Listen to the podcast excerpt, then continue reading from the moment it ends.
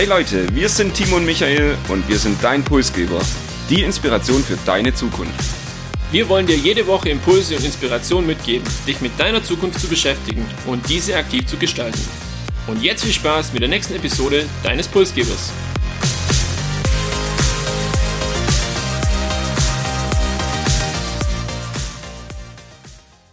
Wir begrüßen euch zur letzten normalen Episode vor der Sommerpause.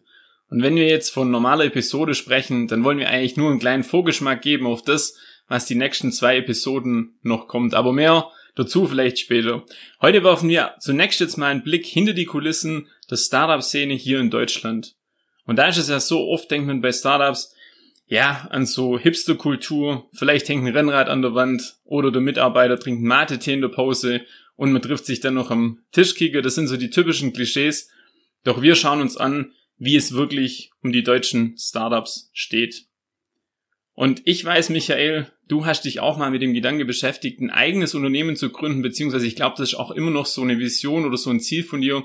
Willst du uns da mal ein paar Sätze dazu erzählen?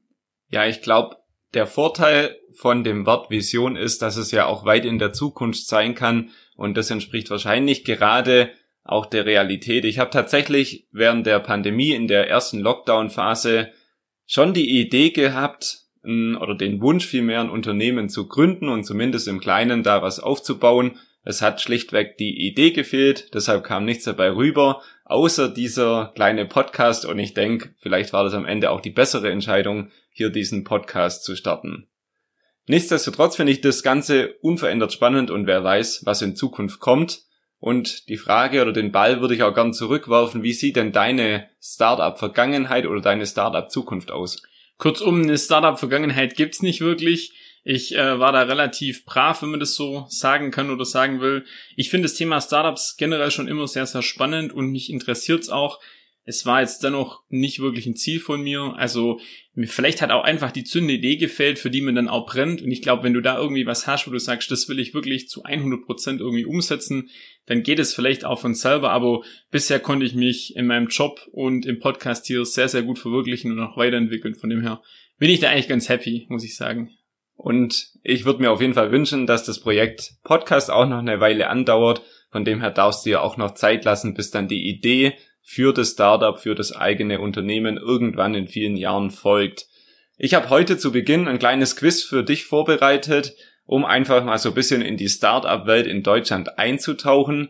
Und da wäre die erste Frage denn, ob du weißt, wie viele Startups so in Deutschland im Jahr gegründet werden.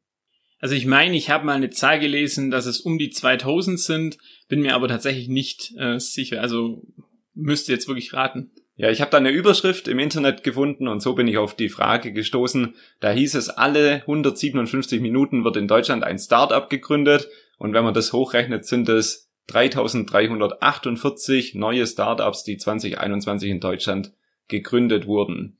Weißt du denn, in welchen Bundesländern am meisten Startups in Deutschland gegründet werden? Ich würde jetzt mal behaupten, vielleicht in den wirtschaftsstärksten Bundesländern Baden-Württemberg, Bayern gehört bis mit Sicherheit dazu, aber ich habe es eingangs erwähnt, die Startup-Kultur und die ist vor allem in Berlin zu Hause, also müsste da Berlin vielleicht auch noch mit dazugehören. Und zumindest die Frage hast du richtig beantwortet. Also Platz eins geht an Berlin, Platz zwei an Bayern. Und es ist sogar so, dass 86 Prozent der Investitionen genau in diese zwei Bundesländer fließen und die anderen Bundesländer dann im Schnitt nur ein Prozent abbekommen. Aber da kommen wir sicherlich später auch noch drauf zurück. Und eine letzte Frage noch, wie viele Mitarbeiter hat ein deutsches durchschnittliches Startup? Auch wenn unser Quiz nicht äh, irgendwo im Drehbuch gestanden ist und ich nicht vorbereitet war, das habe ich irgendwo gelesen. Es müssten, glaube ich, 17, irgendwas sein, 17,6 oder so. Also ja, müsste und passen.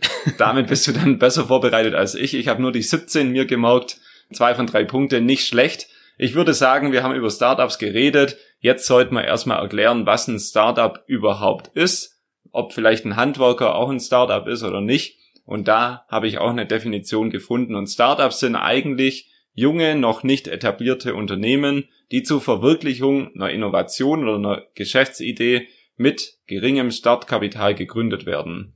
Und das entscheidende Kriterium und auch das Ausschlusskriterium für Handwerker ist hier das Thema neue Geschäftsmodelle. Also nicht jedes neu gegründete Unternehmen ist auch gleich ein Start-up, also selbstständige Handwerker oder Freiberufler wie Architekten, Rechtsanwalt, Anwälte, die gelten dann eher als Existenzgründer und eben nicht als Startups. Neben dem innovativen Geschäftsmodell gibt es noch ein weiteres Kriterium und das ist das vorrangige Ziel, eben dann auch schnell zu wachsen. Jetzt wissen wir zumindest mal, was hinter dem Begriff Startup steht, aber mir wäre wichtiger, dass wir wirklich auch hinter die Kulissen blicken, wie im Opener erwähnt heute, und mal gucken, wie sieht eigentlich so die Startup-Kultur hier in Deutschland aus. Stimmen auch diese Mythen, die es da dazu gibt, oder hat sich das vielleicht auch in eine ganz andere Richtung entwickelt und da spielt so das Thema positives Image versus Hipster-Kultur vielleicht auch eine Rolle. Ja, in der Vergangenheit war es ja so, dass oft große Unternehmen vor allem die Startups so ein bisschen belächelt haben und wirklich da herabgeblickt haben. Ist es heute immer noch so deiner Meinung nach, beziehungsweise welche Rolle, welche Kultur nehmen Startups hier in Deutschland mittlerweile auch ein? Ja, ich denke, du sprichst eine Entwicklung an, die durchaus sichtbar ist. Also Startups werden immer wichtiger. Auch Konzerne messen Startups immer mehr Bedeutung zu, hören auch mittlerweile auf Startups. Und ich würde auch sagen, es gibt fast so einen Hype um Startups und viele auch in der Podcast-Szene, viele Podcasts drehen sich mittlerweile auch um Innovationen, um neue Geschäftsmodelle und um die Start-up-Branche. Was mich persönlich bei Startups begeistert, ist, denke ich mal, so die Kultur in dem Unternehmen, die immer sehr unterschiedlich ist und sicherlich kannst du uns da ein bisschen mehr dazu sagen. Ja, ein Startup steht für eine offene Kultur, ähm, eine Hierarchie unabhängigen Austausch vor allem auch. Startups sind in der Regel auch gut vernetzt, äh, demokratisch und was mir besonders gut gefällt, dynamisch und vor allem äh, sehr agil. Und das ist auch wirklich ein Vorteil gegenüber jetzt so riesigen Tango-Unternehmen mit mehreren 10.000 Beschäftigten. Da gehen die Dinge einfach oft durch mehrere Instanzen, bis sie dann umgesetzt werden und es dauert seine Zeit und ist dann tatsächlich auch träge. Und bevor wir uns jetzt den Zahlen, Daten, Fakten widmen, vielleicht nochmal ein Kommentar zu dieser Kultur. Was ich zumindest von außen gemeint habe wahrzunehmen, ist, dass in Startups geht es viel mehr um den Sinn und Zweck der Unternehmung. Dass das primäre Ziel der Mitarbeiter nicht mehr Lohn oder mehr Gehalt zu bekommen, sondern die sind gerne bereit, für weniger Gehalt und dafür für mehr Sinn und für ein cooles Produkt zu arbeiten. Und da möchte ich gerne noch ergänzen, das Thema ist auch, dass die finanziellen und personellen Ressourcen oft sehr begrenzt sind. Und gerade zu Beginn ist es eine Chance für pragmatische und auch kreative Lösungen. Also man ist ja gerade dazu gezwungen, sich neue Wege auszudenken, um das eben finanziell möglichst gering zu halten, beziehungsweise den Invest gering zu halten zu Beginn und dann seine eigenen Ideen irgendwo einzusetzen. Das finde ich wirklich auch sehr, sehr spannend und mega cool. Nichtsdestotrotz müssen wir beide wahrscheinlich gestehen, dass wir das selbst noch nicht erleben durften aber zumindest von außen betrachtet wäre das unsere Wahrnehmung und natürlich auch mit bisschen Recherche im Internet. Wir wollen aber jetzt ja auch auf den Standort Deutschland schauen und hier gibt's eine ganz interessante Studie von E&Y und da kannst du uns jetzt sicherlich mehr dazu sagen. Ich habe mal ein paar Zahlen mitgebracht, um das Ganze zu belegen und eins vorneweg, die Studie ist wirklich sehr, sehr empfehlenswert, also kann man sich mal anschauen, aber auch sehr umfassend, deshalb jetzt nur zu Beginn einfach ein paar Zahlen. Ja, der Gesamtwert der Investitionen in deutsche Startups, der stieg im Jahr 2021 um 229 Prozent auf insgesamt 17,4 Milliarden Euro. Und die Zahl der Investitionen stieg um 56 Prozent auf 1116. Also auch das ist eine über eine Verdopplung und äh, das innerhalb von einem Jahr. Vielleicht merkt man hier auch so diesen Corona-Effekt. Das ist aber nur eine Interpretation jetzt von meiner Seite aus. Ja, Berlin und äh, Bayern haben wir vorhin auch gehört, liegen bei Investitionssummen sehr, sehr weit vorne. Vom Branchenvergleich her Fintech, E-Commerce und Software-Startups erhalten jeweils mehr als oder erhielten jeweils mehr als 3,5 Milliarden Euro, sind hier auch mit äh, die Big Player. Und selbstverständlich packen wir das Startup-Barometer von EY in unsere Shownotes, sodass ihr auch die Möglichkeit habt, Dinge nachzulesen oder selber Recherche zu betreiben. Jetzt haben wir so eine Basis für das äh, Startup-Thema oder für den Standort Deutschland, vor allem jetzt aus dem Jahr 2021. Es läuft aber nicht immer so rund und wir wissen, dass auch die Startup-Szene in Deutschland teilweise sehr problembehaftet ist, wenn man es vergleicht mit den USA, mit anderen Ländern. Wie sieht's da aktuell aus? Wie weit sind wir in Deutschland und wo geht vielleicht auch die Reise noch hin? Ja, ich denke, du sprichst da ein sehr gutes Thema an und auch wenn während der Pandemie der Trend sehr positiv war für Startups, habe ich hauptsächlich bei meiner Recherche vier Problemzonen irgendwie identifizieren können.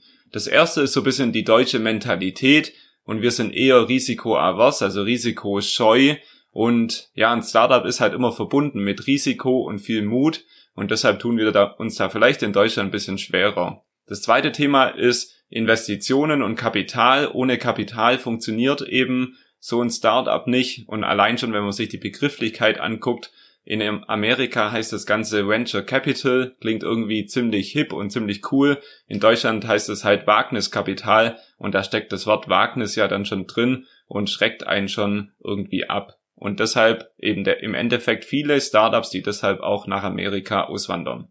Dann nochmal ein kulturelles Thema, ist so ein bisschen die Persönlichkeit von Gründer. Während die in Amerika wirklich gefeiert werden, ist es hier in Deutschland eher so, dass die wenig im Fokus sind und dagegen, wenn die mal mit ihrem Startup scheitern, dann schreiben alle Zeitungen darüber und Nicht-Erfolg ist hier meistens eher gern gesehen und dagegen Erfolg eher weniger. Und das letzte Kriterium vielleicht fehlendes Unternehmertum.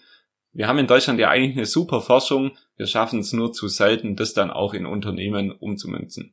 Gerade dieser dritte Punkt ist irgendwo Sinnbild stiften für die Mentalität und auch die generelle Kultur bei uns in Deutschland, kann man schon so sagen, ohne das jetzt auch bewerten zu wollen oder zu negativ zu sehen. Aber klar, wenn was nicht funktioniert, dann sind wir oft da und ähm, bemängeln das und wenn was funktioniert, dann können wir uns nicht so drüber freuen, wie das vielleicht andere Nationen dann auch machen.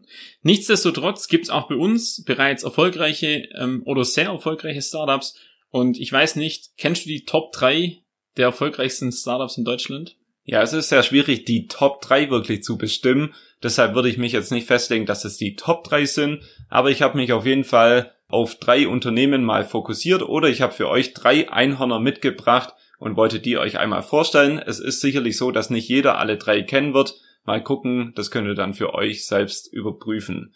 Das erste Einhorn ist hier Celonis, ist ein Unternehmen, das eine Software entwickelt hat. Mit Hilfe von KI wird hier praktisch Geschäftsprozesse, Abläufe verbessert. Kunden sind Lufthansa, Deutsche Bank und viele weitere deutsche Unternehmen mehr. Das Unternehmen ist mittlerweile auch nicht mehr nur ein Unicorn, sondern ein Dekakorn, ist also 10 Milliarden wert. Dann habe ich zwei kleinere Einhörner dabei. Hier einmal Gorillas, ist ein Berliner Lieferdienst, circa drei Milliarden wert. Und Trade Republic, den Online-Broker, über den wir hier im Podcast auch schon gesprochen haben, der wird ungefähr auf 4,4 Milliarden wert geschätzt. Jetzt habe ich mindestens zweimal den Begriff Einhörner gehört. Ich glaube, wir sollten auch diesen Begriff kurz erklären oder zumindest aufgreifen. Was sind denn eigentlich Einhörner oder auf Englisch Unicorns? Ähm, ganz einfach sind eigentlich Startups mit einer Marktbewertung von über einer Milliarde US-Dollar. Wichtig hier US-Dollar, nicht Euro, auch wegen der Vergleichbarkeit. Also da muss man drauf achten und das wird immer vor dem Börsengang gemessen, beziehungsweise ähm, von dem Exit. Also hier einfach auch die Dinge, wo man dann beachten kann, dass ihr wisst, was so ein Einhorn darstellt. Und mit diesen Einhörnern ja, haben wir so ein bisschen unsere Reise durch die deutsche Startup-Szene beendet und wollten hier eben nochmal drei Unternehmen nennen, um positive Beispiele auch für all die weiteren Startups, und es gibt ja eine ganze Menge, dazu geben. Jetzt hast du zu Beginn der Episode heute aber schon geteasert, es gibt noch irgendwie eine Besonderheit, es wartet noch so ein Pulsgeber-Highlight auf uns vor der Sommerpause. Und jetzt, denke ich mal, ist der richtige Zeitpunkt, da ein bisschen mehr darüber zu erzählen. Sehr gerne. Bevor wir das machen, vielleicht noch einen kurzen Impuls. Warum haben wir uns heute mit dem Thema Startup-Szene in Deutschland beschäftigt? Ganz einfach. Wir haben bereits zu Beginn des Jahres angekündigt, dass das ein interessanter Punkt für uns ist und wollten auch zusätzlich hier einfach eintauchen, beziehungsweise vielleicht den ein oder anderen Gründer auch mal persönlich ans Mikro bekommen. Und das ist uns jetzt auch gelungen. Also somit ein nächster Step für uns auch in der Pulsgeber-Karriere, sage ich jetzt mal. Und wir freuen uns ganz besonders nach 73 Episoden nun nächste Woche Roko Farming hier präsentieren zu dürfen als Gäste. Und ja, die nächsten zwei Episoden werden wir über das Thema Vertical Farming, sprechen auch über das Thema Gründen, um jetzt nicht zu viel vorwegzunehmen, aber ich freue mich mega. Ich weiß nicht, wie es dir geht, Michael. Ja, ich kann mich da nur anschließen. Ich denke, wir freuen uns beide schon megamäßig auf den Besuch am Wochenende bei Roko Farming und dann werden wir die nächsten zwei Wochen hier jeweils ähm, Ausschnitte aus dem Interview mit dem Gründer von Roko Farming hier mit euch teilen. Darauf freuen wir uns und damit ihr dieses Pulsgeber Highlight nicht verpasst, Abonniert uns, sprecht über uns und erzählt euren Freunden und Bekannten vom Podcast Pulsgeber. Folgt uns auch gerne auf LinkedIn und Instagram. Dort teilen wir insbesondere auch Einblicke von unserem Besuch bei Roco Farming und von dem Interview. Und zu guter Letzt wünschen wir euch einfach nur eine ideenreiche und innovative Woche.